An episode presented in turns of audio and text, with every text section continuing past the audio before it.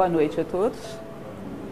Como se trata de um ciclo, sempre temos uma pequena introdução que é um pouco repetitiva para aqueles que têm vindo a todas as palestras, mas que é importante de ser feita. Esse livro, Em Busca da Sabedoria, pertence a um escritor, Nilakanta Sirihan, ali é a data de vida dele, o período de vida, faleceu em 1973, ou seja, é um escritor contemporâneo. E há muito tempo sonhava em fazer esse ciclo de palestras sobre esse livro pela profundidade que ele apresenta. Cada capítulo trata de um assunto de uma forma muito particular. Sri Han tem um enfoque muito filosófico e muito interessante. Eu sou particularmente uma fã dele. Pelo, pela abstração do livro, eu adiei esse projeto por muitos anos. Mas resolvi agora arriscar fazer um projeto de apresentar, trazer um pouco mais próximo do conhecimento das pessoas esse escritor tão profundo e que às vezes poucas pessoas ouviram falar. O interessante desse livro é que qualquer palestra, os capítulos são independentes, sabe aquele tipo de livro que você abre aleatoriamente, qualquer capítulo você pode ler, ele é independente do anterior ou posterior. Hoje a gente vai tratar a respeito, capítulo 5, de psique e intelecto. Ele vai falar muito especificamente sobre formas de percepção da realidade. A ideia de como nós captamos as coisas, como aprendemos, como percebemos o mundo. E muito particularmente essa questão do bloqueio que a psique pode produzir ou da via que ela pode abrir para que o nosso intelecto se manifeste. Ou seja, como é que a gente entende as coisas afinal de contas? Como entendemos o mundo? Será que o entendemos? Essa é a outra pergunta que eu acho bem interessante, né? O quanto entendemos do mundo? Então vamos lá, vamos ver o que, que Sirihan nos diz sobre isso. Ele começa falando um pouco a respeito da forma de compreensão do passado. Passado, nós podemos dizer que até a Idade Média, a Idade Moderna, e mesmo em alguns pontos, até mais recentemente, onde a visão do mundo era intermediada por uma estrutura simbólica, contos, lendas, mitos. É interessante dessa estrutura, por exemplo, a Índia, ele é um indiano, ele dá a Índia como exemplo, que as duas coisas conviviam ao mesmo tempo. Sabe o que significa isso? Uma história para algumas pessoas com nível X de sabedoria, era simbólica e falava a respeito de uma espiritualidade muito elevada. Para outras pessoas com nível menor de sabedoria, era moral e falava de uma realidade bem mais simples, mais útil do mesmo jeito. A mesma história. Deixa eu dar um exemplo para vocês. Imaginem a Branca de Neve, que é um conto de fadas. Imaginem vocês que você tem um conhecimento simbólico um pouco mais profundo. Você pode desconfiar que aquela princesa não tinha cabelos negros e a pele branca como mármore e os lábios vermelhos como sangue à toa. Porque isso é obra em negro, é obra em branco, é obra em vermelho da alquimia medieval. Nigredo, rubedo, albedo, são as fases da consciência humana. A Branca de Neve está falando da, do despertar da alma humana. Branca de Neve é a tua alma. E através daquilo ali você pode ver um tratado alquímico. Mas não entendi nada disso, porque eu não entendo nada de alquimia, nem quero saber nada de despertar da alma humana. Eu entendo o quê? Que as meninas boazinhas são felizes no final. Então ser bonzinho é bom. Percebem? É uma única história. E eu tiro daí um conteúdo simbólico profundo, se eu estou precisando disso, ou tiro um conteúdo moral útil, se eu estou precisando disso simultaneamente. As duas coisas não competem, elas se complementam. E uma mesma história ajudava as pessoas a crescerem. E isso durante muito tempo, a Índia é uma civilização tão antiga, né, milenar, teve essas duas coisas convivendo em paralelo. De uma certa maneira, o aspecto, digamos assim, moral ainda persevera. O aspecto espiritual no mundo atual, se existe uma coisa que a gente internacionalizou foi o materialismo. Né? Então ele dizia que esses mitos, essas lendas, esses contos de fada foram sempre ferramentas que ajudaram o homem a entender o seu sentido na vida e crescer. Agora chega um determinado momento que a Branca de Neve, por exemplo, não significa mais coisíssima nenhuma. As pessoas acham que ser bonzinho é ser pouco esperto. E que, na verdade, a Branca de Neve se deu mal.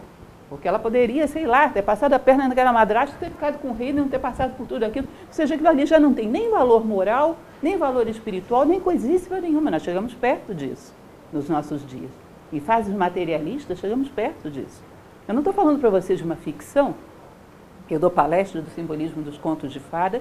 Eu já tive pessoas que protestaram veementemente nessa minha palestra, dizendo que eu estava ensinando mentiras, porque os contos de fada são mentiras que fazem com que as crianças não fiquem espertas, não saibam ser espertas diante da vida. Ou seja, hoje, mitos, contos, não são úteis nem espiritualmente nem moralmente, muitas vezes. Essas histórias defasaram, ficaram para trás. Se são repetidas, são repetidas mecanicamente para a criança dormir rápido.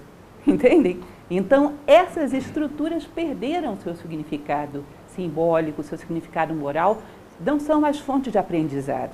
Isso teria que ser reatualizado para os nossos dias atuais. Encontrar uma linguagem que transmitisse às pessoas valores, um sentido maior para a vida, adequado à estrutura de compreensão dos nossos dias. Só isso aí, gente, daria para a gente falar a noite inteira. E ele vai falar um pouco sobre isso.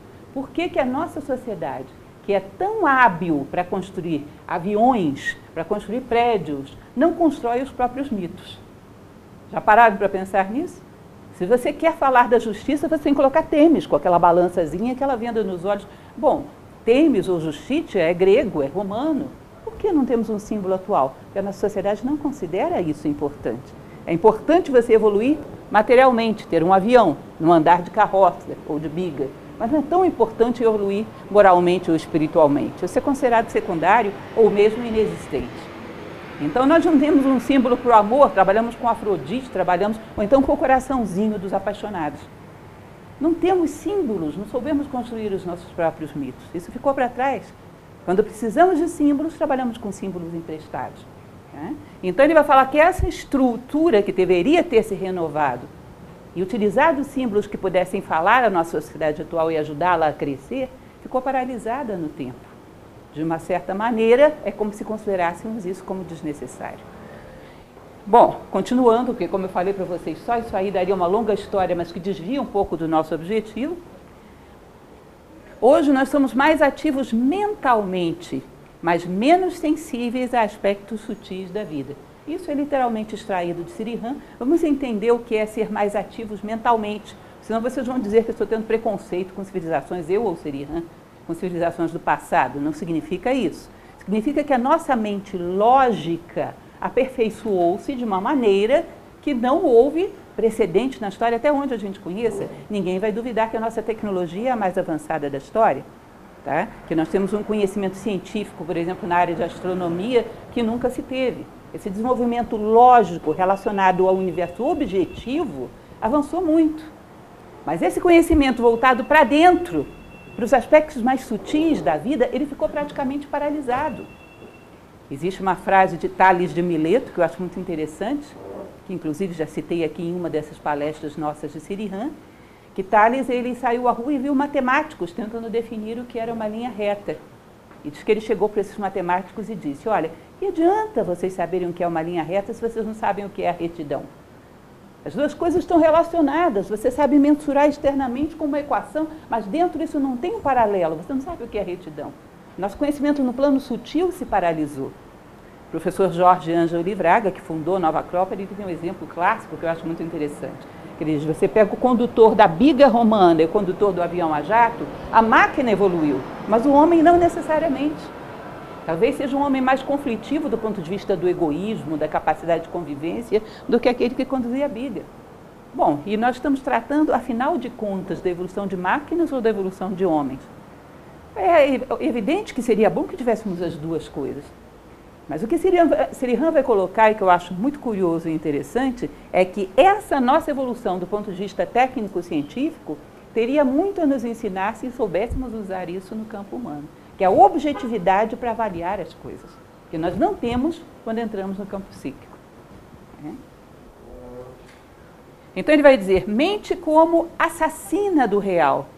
Ela tem uma série de condicionamentos prévios que ela não vê ela só projeta.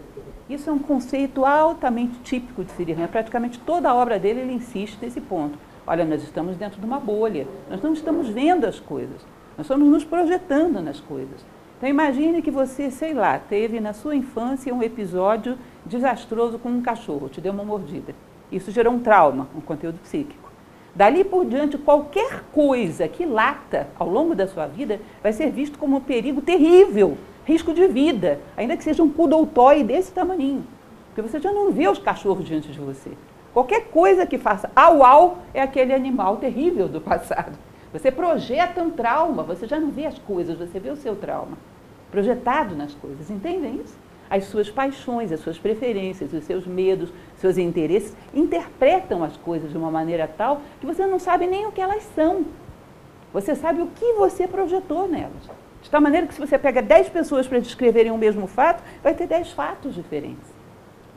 E o pior de tudo não é isso. É que as pessoas projetam e distorcem a realidade e às vezes não têm interesse em saber o que a realidade realmente é por trás das suas distorções. Às vezes até desconfiam que talvez não seja bem do jeito que ela pensa. Mas deixa isso para lá. É confortável pensar dessa maneira. Vocês já perceberam isso em vocês mesmos? É a melhor maneira da gente detectar algo. Imagine que você teve um problema de convivência com alguém. De vez em quando a tua consciência acusa, será que você não está interpretando isso mal, não? Será que essa pessoa realmente tinha essa intenção? Aí vem uma outra voz e diz, deixa isso para lá, você agora está querendo perdoar fulano, fulano não presta. Não existe isso dentro de você. Isso já está tão bem empacotado, para que você vai mexer nisso? Mas tem uma vozinha que diz, será? Será que isso realmente foi assim? Será que essa pessoa teve essa intenção? Não dava para a gente dar mais uma olhadinha? Não, deixa isso para lá. Isso já está empacotado, definido, etiquetado, não vou mexer com isso. Ou seja, existe um certo conforto psicológico de rotular o mundo, e às vezes gostamos mais disso do que temos amor à sabedoria, de saber do que as coisas realmente são, o que é o mundo. Entende? Então é uma bolha. Não são as coisas, não é a cadeira, é a cadeira através da Lúcia. É a parede através da Lúcia. Tudo é através da Lúcia. Se eu não gosto muito de branco, essa parede, mais ou menos. Se eu não gosto muito de persiana, essa persiana. Enfim, as coisas são condicionadas a interesses meus e distorce tudo. E isso é um dos elementos que ele vai tratar com maior profundidade dentro da sua obra. Ele fala a ciência, ela tem uma vantagem aí que é indiscutível. Em geral, esses pensadores tradicionais, gente, eles colocam a civilização humana como uma pirâmide de quatro faces. Do ponto de vista civilizatório, as nossas sociedades se estruturam em política, religião, ciência e arte. Se você for pegar essas quatro faces, cá entre nós, no nosso momento histórico, a ciência disparou na frente. Porque aqueles que são realmente cientistas, porque tem de tudo, né? tem gente que usa esse rótulo, mas não é muito bem, não é muito digno dele, mas os verdadeiros cientistas são de uma precisão e de um critério que é difícil você achar dentro da política, da religião e da arte, cá entre nós. De uma profundidade, de uma seriedade no seu trabalho que as outras faces, às vezes, são bem carentes disso. E por que que são assim? Exatamente porque existe uma vontade de ver o que as coisas são e não ter opinião sobre as coisas. Vocês imaginem o conflito existencial do Higgs, querendo provar a qualquer preço que o bóson existe, independente dele existir ou não, porque ele quer fazer fama. Bom, ele deve ter sua boa dose de vaidade, mas nenhum cientista sensato quereria provar uma mentira só para projetar o seu nome. Que em geral ele quer ver se existe o tal do bóson. Tem uma curiosidade muito grande para saber o que foi que deu massa para essas benditas partículas no início do universo. Preciso saber disso. Isso é uma questão importante para mim. Ah, você vai ficar importante. Isso é legal também. Você vai ser reconhecido, vai ganhar um prêmio Nobel. Tá bom, mas saber por que, que o universo ganhou massa é mais importante. E se isso não for desse jeito, eu vou abandonar imediatamente e vou tentar outra coisa. Percebem? E esse espírito é que faz a ciência avança. A nossa política, às vezes, é quase que medieval, ou não. que a ciência futurista, porque faz coisas que são incríveis. Vocês percebem que esse querer ver a verdade, além da projeção do teu pequeno eu, é sensacional? Que vai abrindo oportunidades de você rasgar os véus da ilusão? E ele diz, bom, a ciência nesse sentido é sensacional. Né? Ou seja, eles usam seus sentidos ou instrumentos para poder criar hipóteses que são testadas, e além de ser testada por você, ainda tem que ser confirmadas por terceiros. Para que ninguém tenha dúvida, é isso mesmo, eu não inventei. E ninguém fica agarrado a mentiras. Agora, quando se trata do campo emocional, como é que é a coisa? Emoções, objetivos, finalidades tuas, relacionamentos, a mente só vê aquilo que confirma o que ela quer. Briga. A coisa mais difícil do mundo é você fazer uma pessoa ver que ela pode ter alguma dose de erro. Isso é uma coisa curiosa, né? Eu costumo dizer, o mundo é dual, a menos nos conflitos de relacionamento. Não tem dualidade ali. Todos os dois estão 100% certos. Não é isso? Não tem nenhuma parcialidade nesses casos. Todo mundo é dono da razão. E não vê mesmo. Às vezes não tem estrutura emocional para ver. Então não aguenta ver. Eu já convivi com esse tipo de situação, é, é, é difícil. A pessoa diz, olha, não fala, que eu até desconfio que eu posso estar errado, mas não estou preparado para encarar isso. Não estou preparado. Então você tem que distorcer a realidade, é a única forma que você tem de conviver com ela.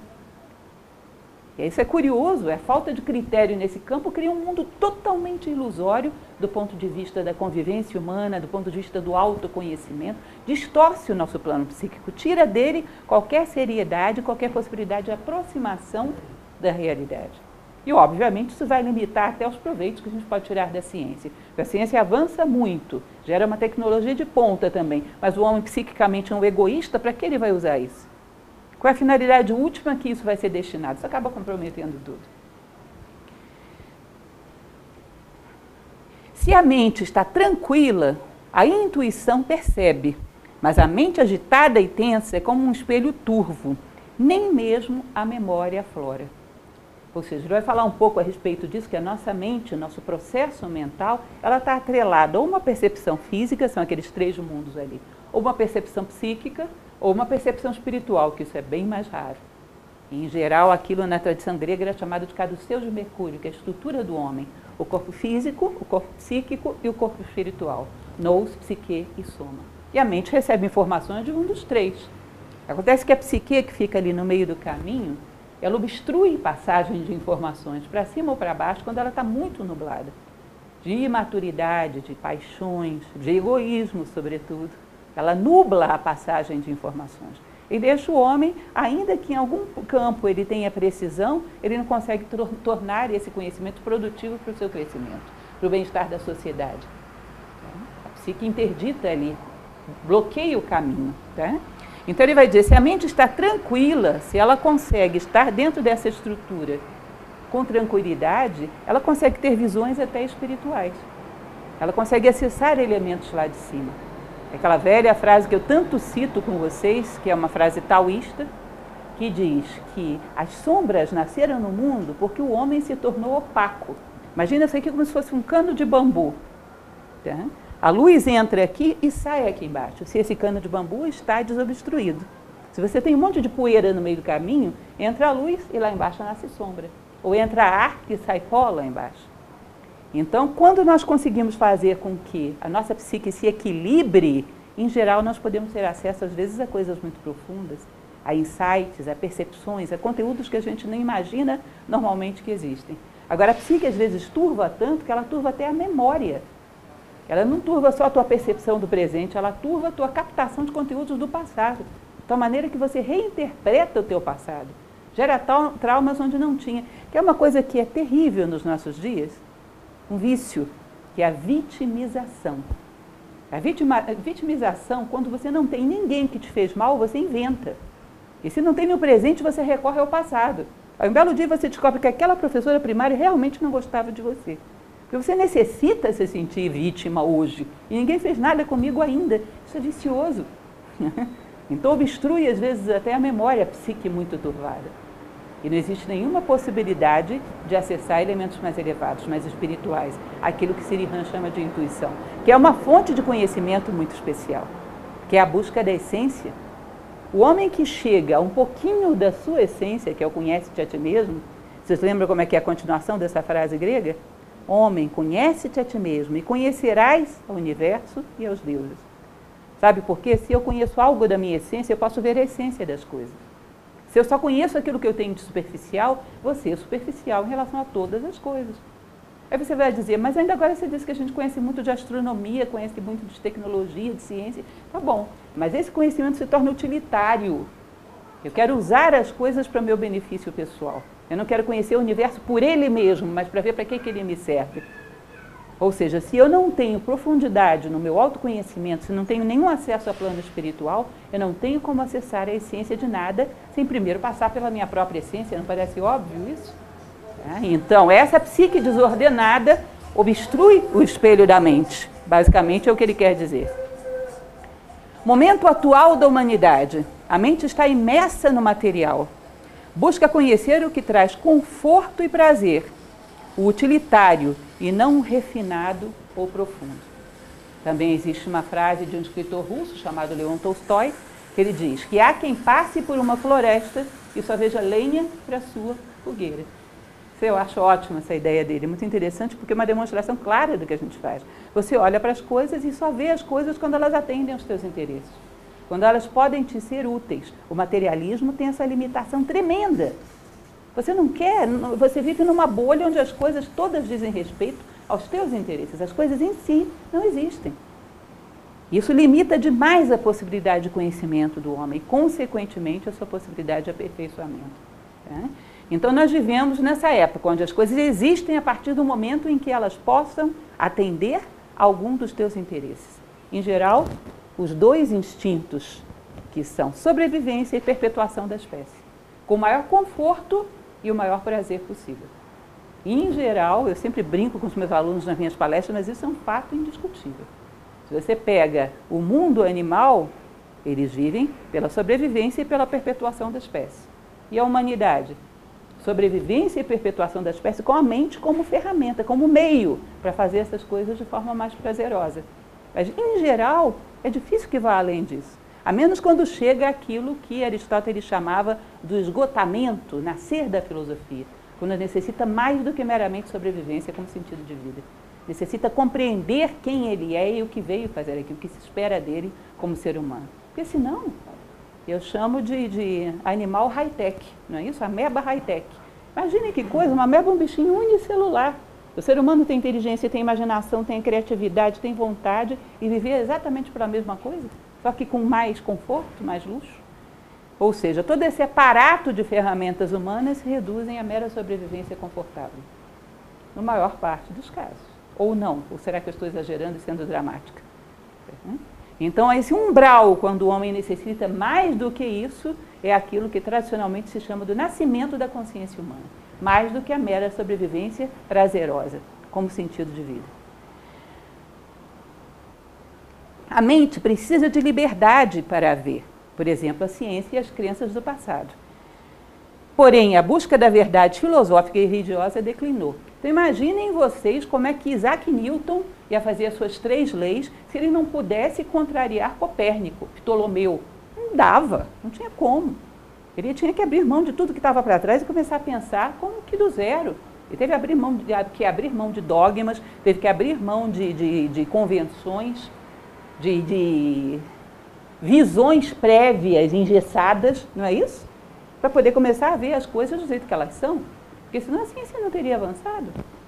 Mas vocês percebem que, do ponto de vista filosófico e religioso, esse engessamento não, não terminou, muito pelo contrário. Ele se consolidou ainda mais. Do ponto de vista religioso, vivemos uma época altamente dogmática. Lógico, sempre cabem as exceções. Mas o dogma é uma forma de engessamento. Eu não chego a uma reflexão profunda a respeito da realidade de Deus, a minha realidade e como elas se relacionam. É uma aceitação de determinados padrões sem nenhuma reflexão profunda que me faça incorporá-los. E a filosofia se tornou existencialista, tá? cogita apenas o que é existência e não a essência, muito pouco profunda. Eu, inclusive, brincava uma vez com uma pessoa que estava numa palestra minha, estávamos animadamente no meio de uma palestra e tocou um telefone celular. Isso é um negócio desastroso, já aconteceu muitas vezes. Só que esse telefone celular tocava a nona sinfonia de Beethoven. Imaginem o que é isso final dele era a nona sinfonia de Beethoven.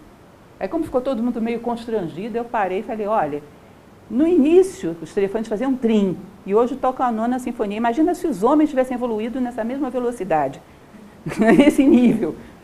Nós continuamos nas nossas conversas, nos nossos interesses, fazendo trim. Imagina se a gente evoluísse na velocidade dos telefones celulares. Tecnologia, ciência, uma rapidez tremenda. E nós ainda nas mesmas coisinhas do ponto de vista de valores, de virtudes, de busca da sabedoria, de compreensão da convivência, de busca da compreensão de si mesmo, de busca da compreensão do outro, mudamos tanto assim? Quase nada. Estamos num terreno que está congelado. Uma necessidade profunda de compreensão do que, é que nós estamos fazendo aqui, afinal de contas, isso está congelado. Essa questão ficou, talvez, até mais velha do que medieval. Né? Então há um descaso, um descompasso na evolução da nossa sociedade. Em alguns campos infantil, e noutras avançada demais. É como se vocês imaginassem, isso também é um exemplo do professor Jorge Ângelo Braga, uma criança que só o braço crescesse e o resto do corpo ficasse infantil. Como é que esse corpo ia suportar um peso de um braço de adulto? Um corpo de uma criança de 4 anos de idade? Então você percebe um desenvolvimento científico muito grande numa sociedade imatura emocionalmente, egoísta, com muito pouco de metafísica, muito pouco de autoconhecimento, como sustenta esse peso? Você percebe que isso pode se voltar contra ela, ela pode se machucar com esse braço? E muitas vezes se machuca. Uhum. Bom, continuando nessa linha, ele vai falar: o amor não obstrui a liberdade de visão. O apego, sim. É uma das coisas que ele diz que se argumenta na nossa sociedade atual. Bom, para conhecer temos que ser frios. Muito pelo contrário, para conhecer temos que utilizar todos os potenciais superiores do homem que são amor, generosidade, fraternidade, justiça. É como uma caixa de ferramentas. Posso tentar colocar um prego nessa parede na mão, seria uma coisa absurda e eu não conseguiria de jeito nenhum. Eu posso usar toda uma, uma furadeira, colocar uma bucha, colocar o prego ali. A condição humana te oferece uma caixa de ferramentas. Que tudo que você se dispuser a fazer, tudo que for necessário fazer na sua vida, como ser humano você faz melhor. Entende? Eu necessito conviver, necessito. Como ser humano, a convivência vai ser melhor. Eu necessito expressar os meus sentimentos, necessito. Como ser humano vai ser melhor. Se eu uso essa caixa de ferramentas humana, a minha vida inteira vai ser mais fácil, inclusive a operação de conhecer. Não sei se vocês já perceberam que quando amamos, os seres se abrem e mostram o coração para nós. Portanto, que se amamos, temos muito mais facilidade para conhecer os seres. E quando eles se sentem explorados, eles se fecham, quando eles se sentem amados, eles desabrocham. Portanto, o amor ajuda no conhecimento do outro, por exemplo, ajuda no conhecimento da natureza. O amor faz parte da verdade da condição humana. Conhecereis a verdade e a verdade vos libertará. Então, o que aprisiona o homem é o apego. É lidar com as coisas sempre pensando o que eu vou ganhar com isso. É o desejo que limita o conhecimento das coisas e não o amor. Essa é uma das razões que ele diz que as pessoas alegam para terem se tornado frias no nosso momento histórico. E nem por isso passaram a conhecer melhor a vida. Ficaram frias e ignorantes do mesmo jeito. Algumas das alienações do nosso momento histórico. Continuando, a natureza humana, como eu falava para vocês, é composta daqueles três mundos: espiritual, psíquica e física. Que na Grécia era chamado de nous, psique e soma. Até hoje essas palavras existem no nosso vocabulário. Né? Um problema físico, um problema somático, um problema psíquico. Até mesmo noético existe na nossa linguagem, embora menos utilizado. Se refere aos três mundos, às três possibilidades do homem. E as três possibilidades do homem são três vias de conhecimento. Que ele teria que utilizar as três, porque senão uma parte da visão do mundo vai ficar limitada. Então ele vai dizer: a mente ligada ao espiritual seria incondicionada, teria uma capacidade infinita de conhecimento da essência dos seres, mas essa exigiria uma desobstrução da psique, uma psique, uma psique pura que permitisse a tua consciência se elevar até lá. A mente ligada ao psíquico e ao físico, objetiva. Fala então desses três mundos. Né? O mundo físico, por exemplo, o muro exige objetividade. Então não posso dizer o muro não existe, o muro não existe, o muro não existe. Porque se eu andar para ele, puf, o muro vai me provar que existe. Agora, o mundo psíquico, às vezes eu digo, o sentimento do outro não existe. E vivo como se ele não existisse mesmo. O mundo psíquico está mais sujeito à fantasia pela sua abstru... ah, perdão, abstração. Palavrinha complicada. pela sua abstração, o mundo psíquico fica mais sujeito à fantasia e impede acesso ao mundo espiritual. Mas ele diz, às vezes o homem é tão alienado que até no plano físico ele consegue não ver. Eu achei curiosa essa imagem desse cidadão desesperado. Vocês estão entendendo que ele desenhou um computador na areia? Às vezes, até no plano físico, ele não vai lá, porque ele sabe que se ele for, ele vai bater no muro. Ele fica aqui, mas afirmando que o muro não existe. Então, o homem, quando se afasta muito da busca da verdade, da busca de si mesmo, até o plano físico, ele fantasia. Nós temos certos dogmatismos hoje em dia que negam coisas óbvias. E negam de uma maneira muito simples, simplesmente não vão lá e não olham. É o método do avestruz. E continua vivendo os seus dogmas. Essa é a capacidade do homem de afastamento da sabedoria, de desinteresse pela sabedoria. O ser psíquico age segundo instintos ou reage às circunstâncias, sem qualquer iniciativa real vinda do seu interior. Eu coloquei a muralha da China porque eu achei muito interessante, com a luz não dá para vocês verem muito bem, mas é como se a gente tivesse um corredor, um software que te conduz só nessa direção, solta ali, mas eu tenho que ir só por aqui. Nós criamos condicionamentos no mundo psíquico que nos impedem de ver o que as coisas são. É como se você rodasse um software vida. Uma vez, há poucos meses atrás, eu encontrei uma pessoa que eu não via há muitos anos. Essa pessoa chegou para mim, um colega de tempo de faculdade, perguntou: o que, que você fez da vida? A intenção dele era fazer uma pergunta banal, mas isso foi de um impacto metafísico tão grande. eu falei, meu Deus do céu, que pergunta para se fazer no meio da rua. O que, que eu fiz da vida? Para responder formalmente essa pergunta, eu teria que dizer o quê? Eu rodei o software vida. Eu cresci, estudei, casei, tive filho, trabalhei, agora estou aposentando, daqui a pouco morre e acabou. isso foi software vida. Mas não foi exatamente isso que eu considero como o mais importante da vida. Eu fiquei imaginando o que, que essa pessoa poderia me perguntar e o que eu poderia responder, que é o mais importante, para que essa conversa fosse mais filosófica. Eu imaginei, e se essa pessoa me perguntasse o que você fez ao longo da sua vida para se aproximar da realidade, para se aproximar de Deus? Você imaginou? Se alguém te perguntasse isso, ao longo da tua vida, o que, que você fez para se aproximar da unidade, da realidade de Deus? O quê? Aí a coisa ia ficar feia, né? Aí a gente ia começar a falar sério. Eu fiquei matutando, imaginando o que eu responderia se me perguntasse isso. Porque vai que eu encontro algum filósofo por aí que pergunte. Eu cheguei à conclusão que a coisa que eu poderia responder a isso seria: eu não sei o que eu fiz para me aproximar de Deus, mas eu tirei algumas coisas que me afastavam dele. Venci uns dois ou três defeitos. Tem uma frase de Sêneca que diz: certifica-te de veres morrer os teus defeitos antes de ti. Eu assisti uns dois velórios, pelo menos. E isso me permitiu dar algum sentido para a minha vida, pelo menos uns dois velórios, uns dois defeitos que morreram antes de mim. Permitiu que eu desse algum sentido à minha vida e que desse algum exemplo para que alguém pudesse aprender alguma coisa através de mim. Ou seja, algumas coisas que obstruíam o caminho foram tiradas. Em última instância, se fosse fazer um resumo da minha vida, eu não colocaria muitas outras coisas além disso. O resto foi software. Play. Foi, chegou. O resto é só software, que a gente roda muitas vezes de forma muito inconsciente. É um pouco o que ele está dizendo aqui, né? Então, nossa psique, ela adquire um software que foi vendido pela nossa cultura que diz que tem que fazer isso, pá, pá, pá, pá, pá, pá. E vai que você diz que não cumpriu algumas dessas etapas. Não fiz faculdade, não casei, não tive filho. Ah, meu Deus do céu, o que, aconteceu com você? Foi grave.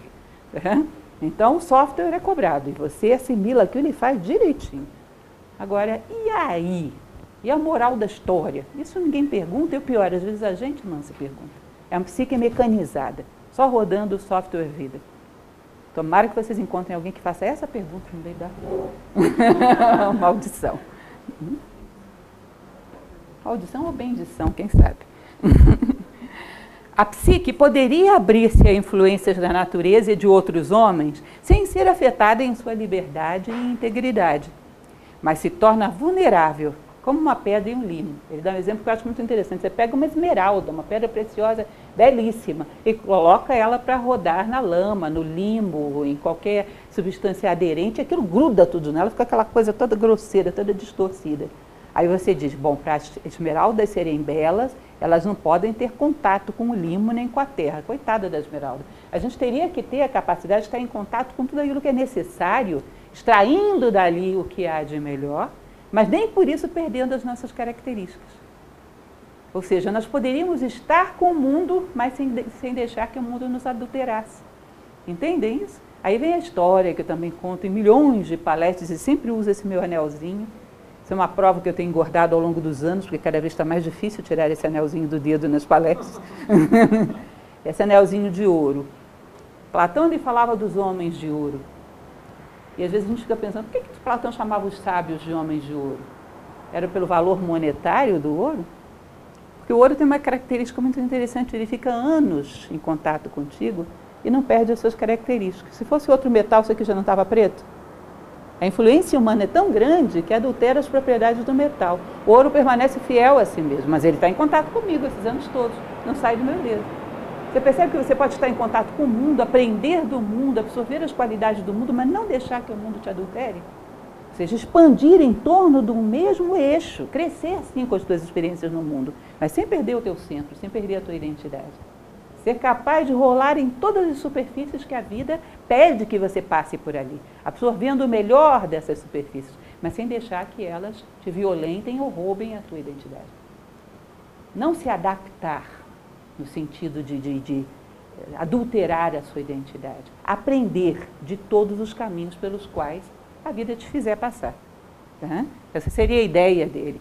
Então, a psique poderia passar por qualquer superfície sem perder a sua integridade, livre e íntegra. As duas coisas ao mesmo tempo.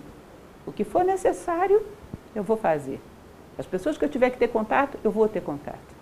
Eu sou livre, mas ao mesmo tempo sou fiel a mim mesmo. Eu vou expandindo, mas em torno do mesmo eixo. Bonito isso, né? Porque é uma visão muito rica do ser humano. Ele vai dizer: a mente presa é uma psique passiva, ou seja, que já se conformou em cima de certos dogmas e não muda, não abre mão daquilo.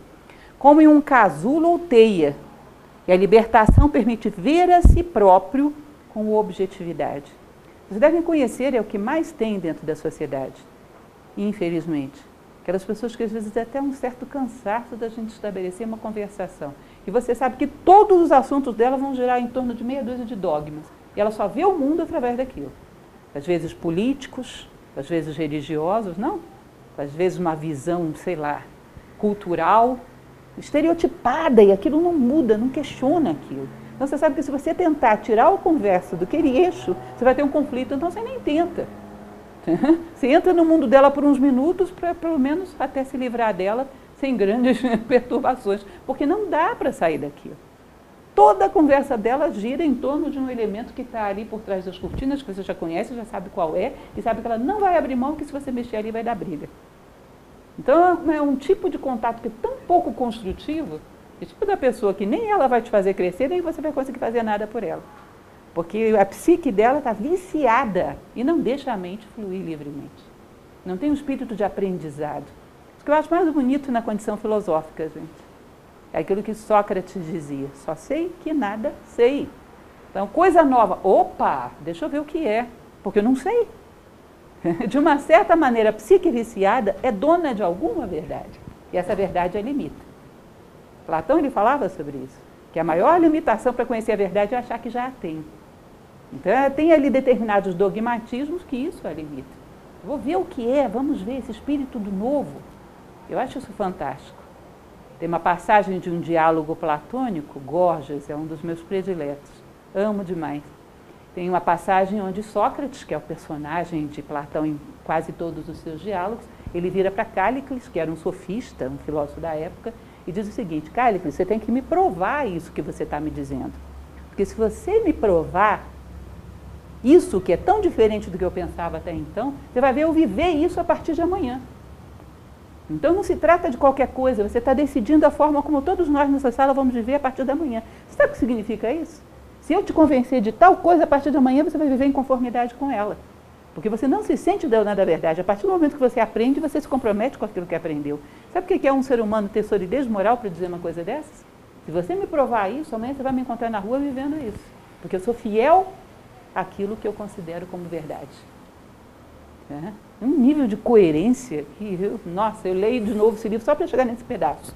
fantástico, acho fantástico. Uma pessoa assinar embaixo de uma coisa dessa, me prova que amanhã você vai me ver, ver vivendo isso. Não é demais?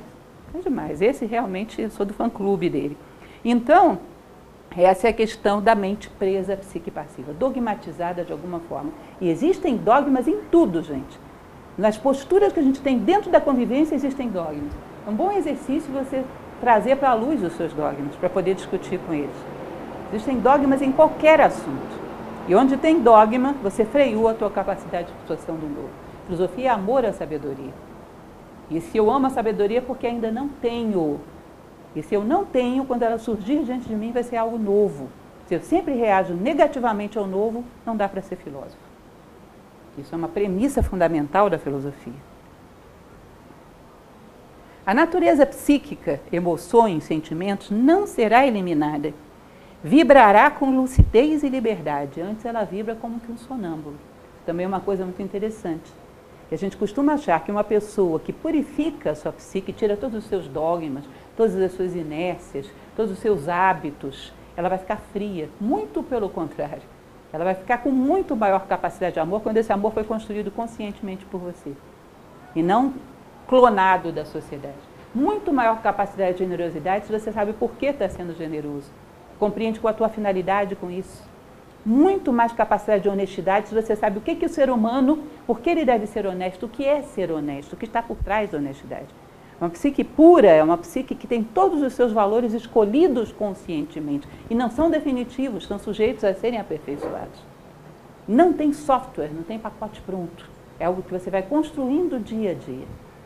E isso, como é teu, tem muito mais capacidade de ser bem fundamentado, profundo e chegar verdadeiramente ao coração das pessoas. Os sábios não são frios.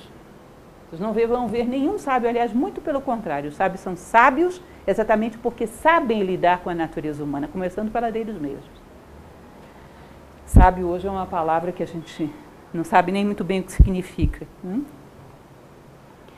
Ele diz algo que é muito curioso, Sirihan é bem forte. Ele diz que a mente prisioneira, prisioneira dessa psique passiva, que a maior parte dos homens medianos, segundo ele, estão aí, ela percebe, ela é menos lúcida e desperta do que a de certos animais. Ela percebe menos a realidade, às vezes, do que um animal. Eu acho isso muito curioso. Quando ele vai exemplificar, imagina uma manada, está terminando o inverno, está vindo a primavera, vem uma graminha, o animal olha e vê, é uma graminha, o sinal da primavera.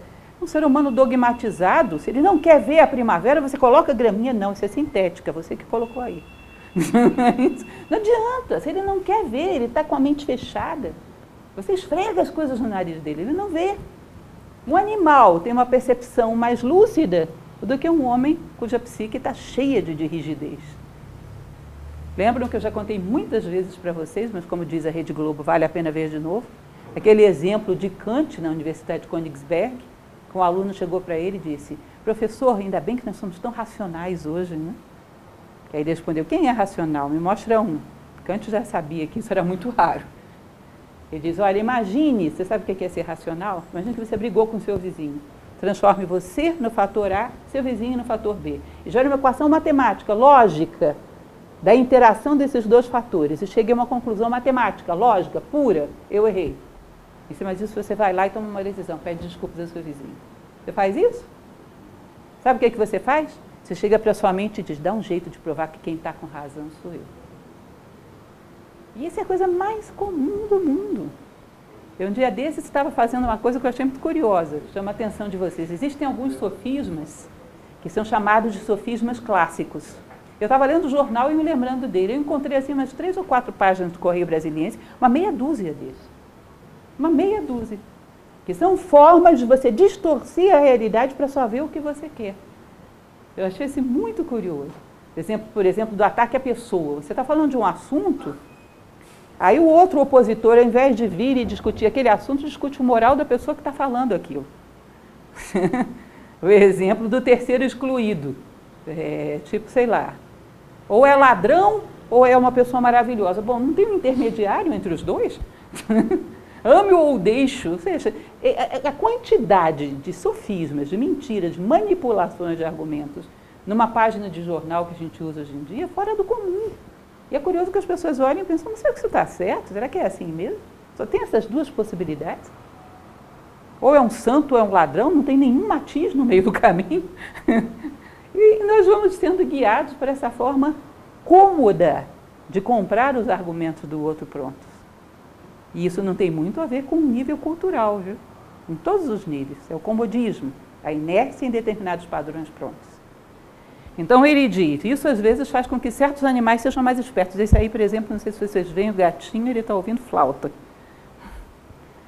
Ideias e sentimentos são necessários, mas não baseados em ilusões. Inclusive porque não são verdadeiras ideias, nem são verdadeiros sentimentos. Baseados em ilusões, em egoísmos, são meramente impressões, preconceitos e paixões. Vocês já ouviram falar no cidadão chamado Shankaracharya? Alguém já ouviu falar nesse pensador? Um pensador indiano antigo, fundador de uma escola chamada Vedanta. Ele dizia: Olha, às vezes a gente está em contato com o mundo e é que nem a colher em contato com a sopa. A colher sente o gosto da sopa, sabe se está salgada, está bem temperada. Ela está em contato estreito com a sopa, mas não sabe nada da sopa, no máximo a temperatura. O homem livre é como a língua em contato com a sopa. Ele está em contato, E sabe dizer todas as características. Está quente, está frito, está salgado, está doce, está temperado, tem orégano, tem não sei o que, tem curry, não é isso? Ou seja, o homem perceptível, ele é como a língua em contato com a sopa. O homem fechado, dogmatizado, é como uma colher em contato com a sopa. Está colado. Nós estamos colados com o mundo. E não vemos nada do mundo.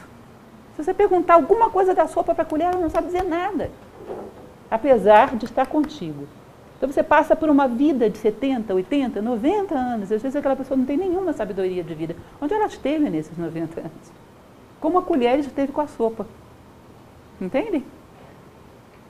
Isso é um pouco do que ele vai dizer. Então, ideias e sentimentos são necessários, mas baseados em realidades e não em ilusões. A natureza psíquica não corrompida gera sentimentos, desejos puros e intuições. Ou seja, a natureza psíquica quando está pura, permite que você passe e chegue até as intuições, que são percepções profundas do sentido da vida, do porquê, do para onde, o que, estamos fazendo aqui, qual é o sentido de tudo isso, o que de fato vai ser importante quando tudo isso tiver terminado. As respostas para isso a mente só vai encontrar lá em cima. Numa psique desequilibrada, ela não vai chegar lá. E não vai ter essas respostas. E essas são as respostas fundamentais que nós viemos aqui buscar. Essa é a coisa mais importante que viemos aqui fazer. Uhum. Transformação e purificação da psique ao se libertar de seus condicionamentos.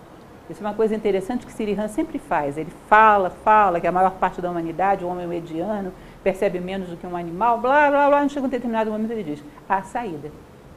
Existe a possibilidade de quebrar condicionamentos. Existe a possibilidade de você encontrar uma fresta para a realidade.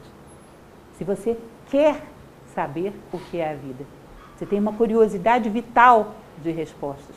Você tem dentro de você um germenzinho vibrando de filosofia. Ou seja, o condicionamento não é um cárcere cuja chave se perdeu. Dá para você achar essa chave. Muitos saíram. Tem uma passagem de um livro muito bonito que talvez você já tenha ouvido falar, da tradição indiana, um épico, que é o Mahabharata, que lá dentro tem um trecho que é o Bhagavad Gita. Não vou entrar em detalhes sobre a história, mas a história é muito bonita. É um homem, Arjuna, lutando simbolicamente contra si mesmo, contra os seus defeitos, contra a sua ignorância. Lá pelas tantas, depois que termina o Bhagavad Gita, tem uma frase que diz o seguinte: Se te sentires desanimado e abatido, olha para o horizonte. Lá verás o príncipe Arjuna vitorioso sobre a sua montanha de inimigos. Sabe o que significa isso? Um venceu e era um ser humano. Então também existe essa possibilidade em você. Não é interessante? Se você achar que não vai dar, olha no horizonte. Houve pessoas para quem deu. E essas pessoas têm o mesmo potencial que você. Então dá. Dá para quebrar condicionamentos, dá para chegar próximo àquilo que a vida realmente é. Um sentimento de amor verdadeiro, uma percepção profunda e verdadeira do outro, justifica uma encarnação inteira, uma vida inteira. E dá para ter contanto que você realmente queira. A psique hoje é a sala das ilusões, lotada de criações extravagantes e febris. Então vamos tentar imaginar a gente entrando dentro da nossa psique. O, tem, o que tem aí de preconceito? Ah, tal coisa não, tal coisa eu não gosto, nem vi, não fui lá, mas isso aí eu já rotulei, aí eu não vou entrar, porque eu não gosto. Não, tal coisa é perigosa, não se faz. Olha, não confio em gente desse jeito. Está cheio de portas trancadas que você jogou a chave fora, cheio de condicionamentos exóticos. Por que, que eu penso assim, hein? Quantos desses pensamentos são realmente teus? Se você procurar, você acha até o dono de cada um deles. Isso aí eu adquiri de tal pessoa, esse fulano me disse. Depois que encontrei fulano, eu nunca mais confiei em tal pessoa, em tal nacionalidade, em tal não sei o quê. Mas tem tanta coisa aí daria para fazer uma boa limpeza, descarregar todo esse lixo. Tem muita coisa aí, você não sabe nem quem é o dono, mas passou a guiar sua vida a partir disso. Olhar para dentro de nós e ver as premissas a partir das quais a gente está vendo o mundo. Te garanto que deve ter pouca coisa aí que foi realmente você que construiu. Tudo clonado do meio. Às vezes, cultura de família, social, muita coisa. Uhum. E muito disso já deve te ter tirado muitas oportunidades na tua vida. Se você parar para lembrar, você também vai encontrar. Uma mente clara toca o exterior e vê objetiva e matematicamente, vê o que as coisas são. Tem uma passagem, inclusive, interessante quando a gente ensina a filosofia platônica no nosso curso de filosofia. Platão fala da necessidade para você chegar à sabedoria que no meio do caminho use a lógica, use a matemática. Porque senão as nossas percepções são tão distorcidas que nem o mundo material a gente não vê parecido com isso com o que Sirian diz. Então eu olho, por exemplo, para aquela janela ali. E eu digo, ela é dessa altura. Essa informação tem a ver com a janela ou tem a ver comigo?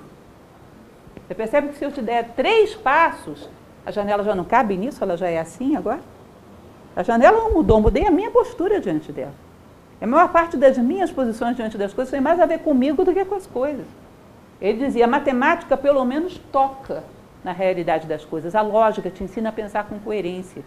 Tira um pouco das tuas fantasias e prova que as tuas percepções às vezes mentem.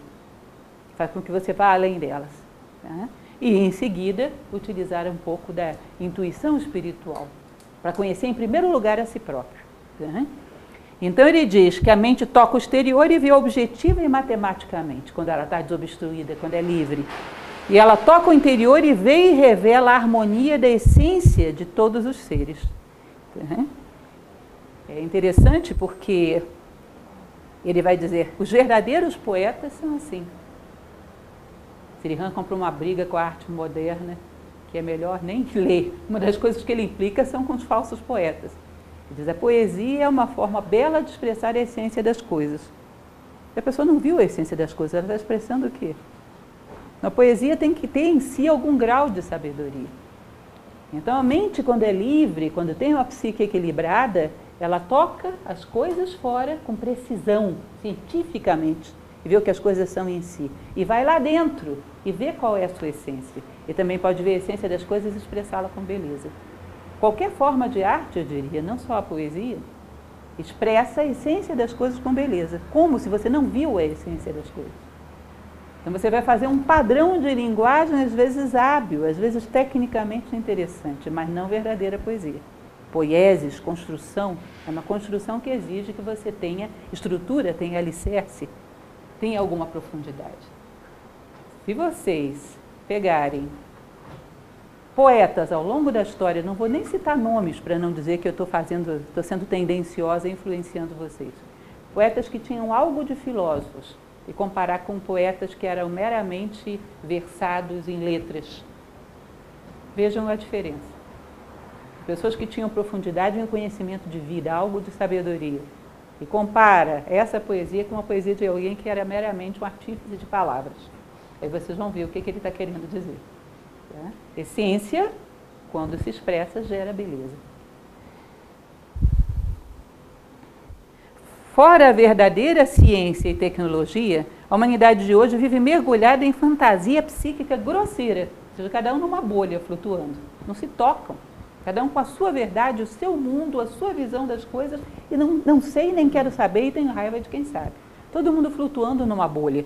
Ele vai dizer: Violência, sectarismo, sexualismo, nacionalismos febris, fanáticos, né? fanatismos de todos os tipos, arte grosseira, não é como esses dois servos batendo de testa um com o outro? Não existe conciliação possível, porque ou você está comigo ou você está contra mim. É curioso que essas alienações podem ser coletivas, pode ter vários fanáticos do mesmo fanatismo. Então, ou você está comigo ou você está contra mim. Não há possibilidade de aprendizado.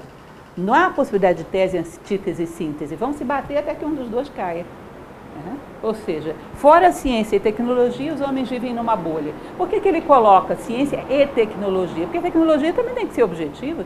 Eu não posso fantasiar as pás do ventilador, porque ele não roda, não faz vento. É um resultado palpável que ele não vai dar. Mas eu fantasio as formas da minha convivência, não dá certo eu não atribuo a essa fantasia a culpa, atribuo a outras coisas e continuo agindo da mesma maneira. Então não é tão fácil você avaliar resultados. E por fim, ele vai dizer: viver a fraternidade demanda de nós a aurora de uma nova forma de percepção que conduzirá a objetivos humanos. Ou seja, viver a fraternidade, viver os valores humanos, harmonizar a nossa psique nos permite a gente ter resposta para aquele seu amigo que você encontrou na rua. Ou seja, avançar um pouco em direção a valores humanos, desobstruir o caminho entre você e Deus, dar o sentido humano à sua vida.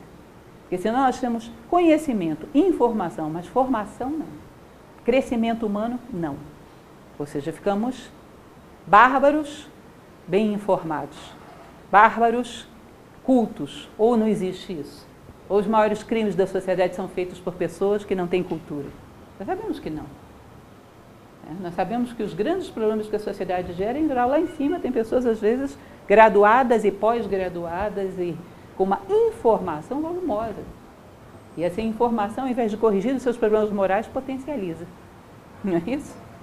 Ou seja, se nós não harmonizamos a nossa psique, não temos uma via através da qual a mente se eleve e faça com que o conhecimento se converta em sabedoria, capacidade de resposta à vida, capacidade de crescimento como ser humano.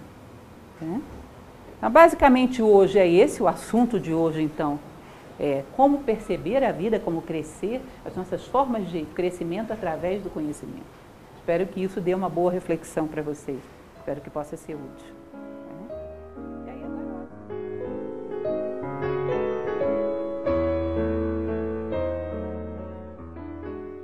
Bela lembrança essa sua, que é o Pinóquio. Você lembra da frasezinha?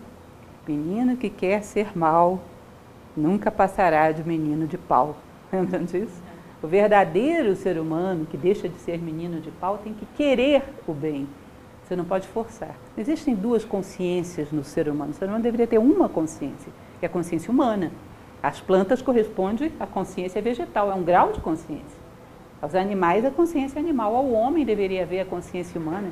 E a consciência humana se diferencia do animal exatamente por querer valores, virtudes e sabedoria. Enquanto que a consciência animal se limita a querer sobreviver e procriar com sucesso esse limite, esse limiar. Eu sempre conto uma história nas minhas aulas, uma história antiga já da década de 60, mas que é muito válida para isso que você está falando. Foi uma pesquisa que um psicólogo da década de 60 fez, Roger Fultz, com uma macaquinha chamada Washoe. Já ouviram falar nessa história? Era uma chimpanzé.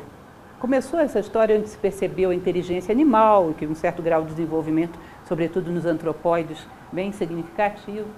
E esse psicólogo, gente, ele pegou essa macaquinha para fazer uma pesquisa em relação a esse elemento, que hoje está muito na moda, pesquisa de inteligência animal.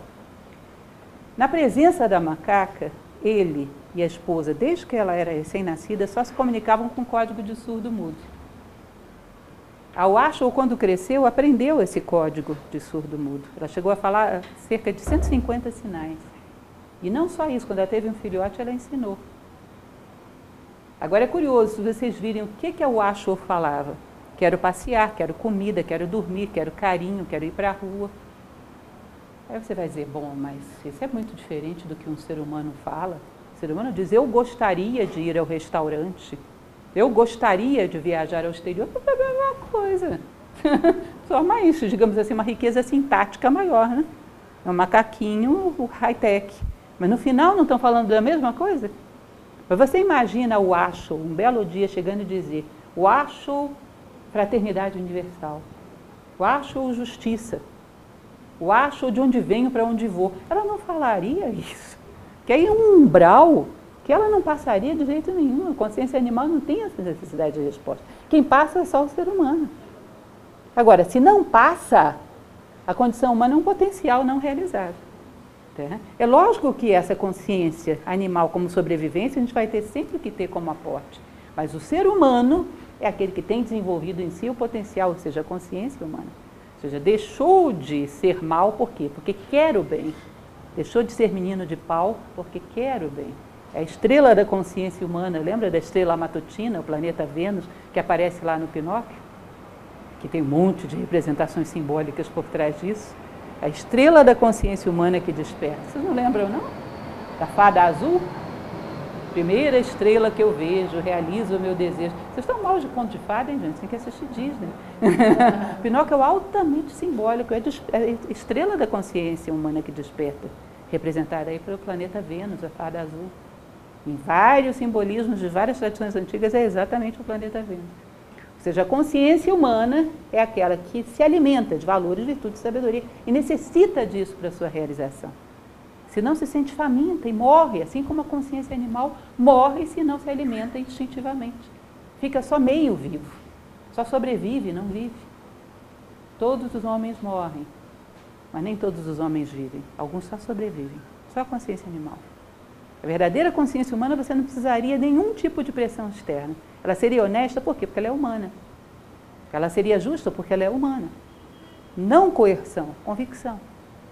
É, na última palestra de Sri a gente falava um pouco sobre isso. Se você toca essa essência humana, tudo mais será dado por acréscimo. Você não precisaria desse monte de leis e códigos forçando o ser humano a ser humano, porque ele já seria. Entende isso? Eu contava que uma ocasião, não tem muito tempo isso, eu entrava num toalete público e tinha lá uma plaquinha dizendo proibido roubar isso, aquilo, aquilo outro. Eu achei aquilo insólito. Você precisa informar para as pessoas que é proibido carregar coisas que não são dela para casa. Imagina, Platão ele dizia, quando abundam as leis, é porque abundam os infratores. Quando uma sociedade que tem muitos médicos, é porque tem muitos doentes. Uma sociedade que tem muitas leis, é porque tem muitos infratores. Você tem que regular tudo. Já não existe natureza humana que saiba das coisas, sozinha, sem precisar de tanta pressão. Aí é difícil, porque vai ter uma hora que vai surgir uma coisa que você não regulamentou. Não tem jeito, você não controla o ser humano através de adestramento. Não somos cães. Ou você humaniza, ou você não resolve o problema da sociedade. Em suma. Mais alguma dúvida, gente? Mais alguma pergunta? Bom, na semana que vem teremos, teremos o tema 6. Temos as duas próximas sextas-feiras. Tá? Eu espero que esteja sendo útil para vocês e que a gente possa prosseguir juntos. E acompanhem lendo o livro. Não estou com o livro aqui, mas seria muito interessante que vocês pudessem em casa ler esse capítulo. Tá certo? É isso então. Obrigada.